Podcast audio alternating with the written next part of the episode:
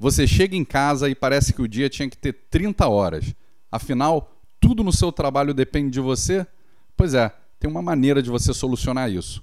Começa agora mais um podcast do possível ao provável.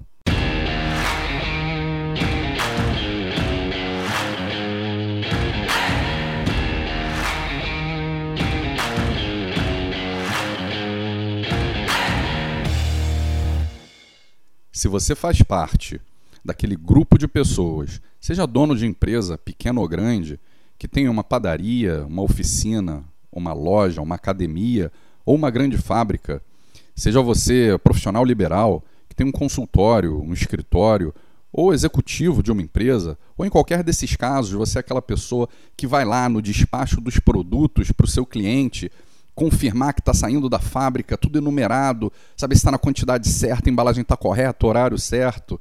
Se você é aquela pessoa que senta à mesa da sua secretária, da sua recepcionista, puxa o computador dela, reescreve o e-mail que ela estava escrevendo para o cliente ou para o fornecedor, que entra no meio da reunião do seu gerente de compras para ter certeza que as melhores condições estão sendo colocadas ali, daquele jeito que só você sabe fazer. Se você é aquela pessoa que avisa para a empresa inteira que nenhuma decisão pode ser tomada sem passar pela sua mesa antes, eu tenho uma coisa para dizer para você.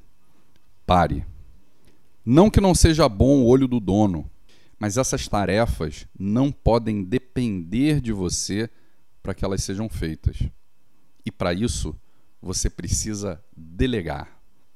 Delegar é atribuir uma tarefa, uma função, um cargo, um poder a uma pessoa.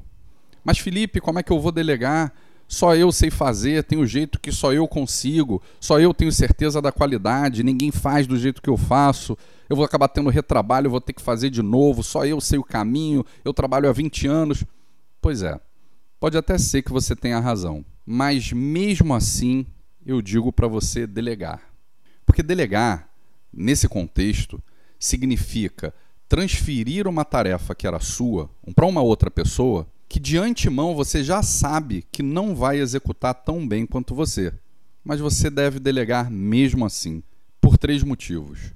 Motivo número um: você vai dar a oportunidade para essa pessoa aprender a fazer. E pode ser que ela faça tão bem ou melhor do que você. Segundo motivo, você vai arejar aquela tarefa com uma perspectiva nova.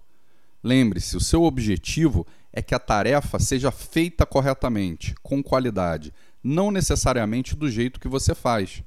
Terceiro motivo, e o principal, você vai liberar tempo para fazer coisas mais importantes. Eu posso, eu mesmo, cortar a grama do jardim da minha casa. Vai me levar o dia inteiro. Começo de manhã, termino no fim do dia. Só que o tempo que eu vou gastar fazendo isso se fosse direcionado para fazer as tarefas críticas que dependem de mim, me renderiam mais dinheiro do que eu gastaria para contratar alguém para fazer o corte da grama e ainda me sobraria. Então, mesmo que você consiga alcançar todas as tarefas que envolvem a empresa, o que eu já lhe digo que é impossível e ainda que fosse possível seria improdutivo, você estaria focando um tempo precioso, um expertise valiosíssimo em tarefas não tão importantes. Portanto, se você é dono de uma empresa, grande ou pequena, se você é profissional liberal, saiba que se você não delegar, a sua empresa não tem como crescer. Aliás, você sabe qual é uma das diferenças entre um negócio e uma empresa? É o grau de dependência do dono. O dono morre e no dia seguinte não abre, porque ninguém sabe o que fazer e tudo dependia dele era um negócio.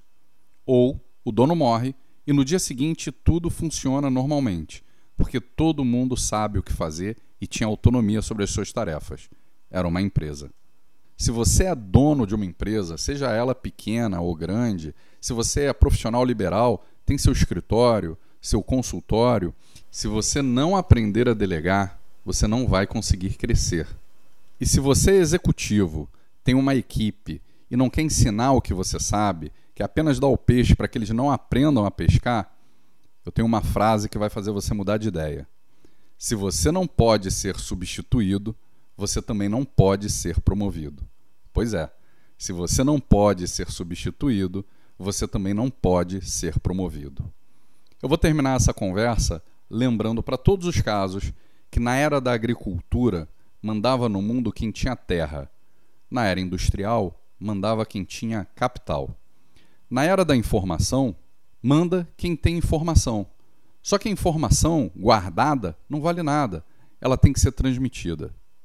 Essa era a mensagem que eu tinha hoje. Obrigado por me ouvir até aqui. Uma ótima semana e até o próximo podcast do possível ao provável.